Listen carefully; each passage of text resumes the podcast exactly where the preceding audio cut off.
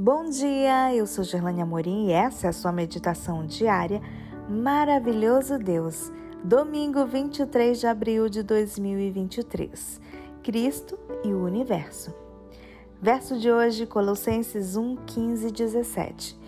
Ele é a imagem do Deus invisível, o primogênito de toda a criação, pois nele foram criadas todas as coisas. Tudo foi criado por meio dele e para ele ele é antes de todas as coisas. Nele tudo subsiste.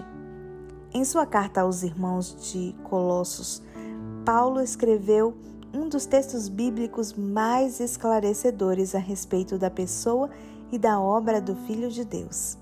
Além de apresentar a relação de Cristo com Deus e com a Igreja, mostra sua relação com o universo. Ele é apresentado como primogênito de toda a criação. Quando Deus queria demonstrar que alguém era especialmente honrado a seus olhos, ele o chamava de primogênito. Por isso, ele chama Israel de primogênito. E também Davi, embora este fosse o oitavo filho de Jessé. Isso indica um lugar de honra diante de Deus. É nesse sentido que a expressão é aqui empregada.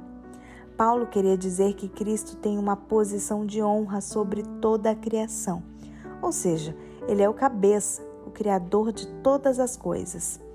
O verso seguinte confirma isso ao declarar que o motivo pelo qual ele é assim chamado é que tudo foi criado por meio dele.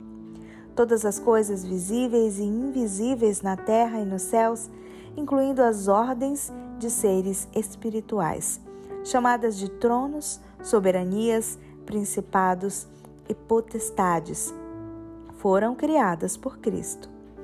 Tudo foi criado para ele, para cumprir seus desejos, servir-lhe e promover sua glória. Ele é o Senhor da criação. Ele é antes de todas as coisas. Cada coisa criada depende de algo anterior a si mesmo para a sua existência, mas não Cristo. Ele é antes de todas as coisas, autoexistente, não dependendo de nada nem de ninguém. Ele é eterno.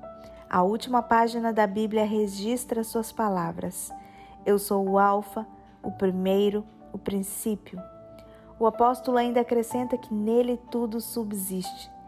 Todas as coisas permanecem juntas. Ele não apenas criou o universo, mas também o mantém.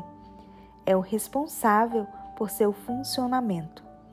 Hoje, lembremos-nos de que fomos criados por Cristo ele mantém o controle de todas as coisas, incluindo aquelas que nos afetam diretamente.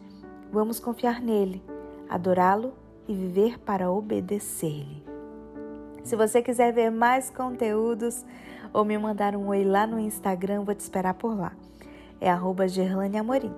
No Instagram, Gerlane Amorim. Um bom dia para você e até amanhã.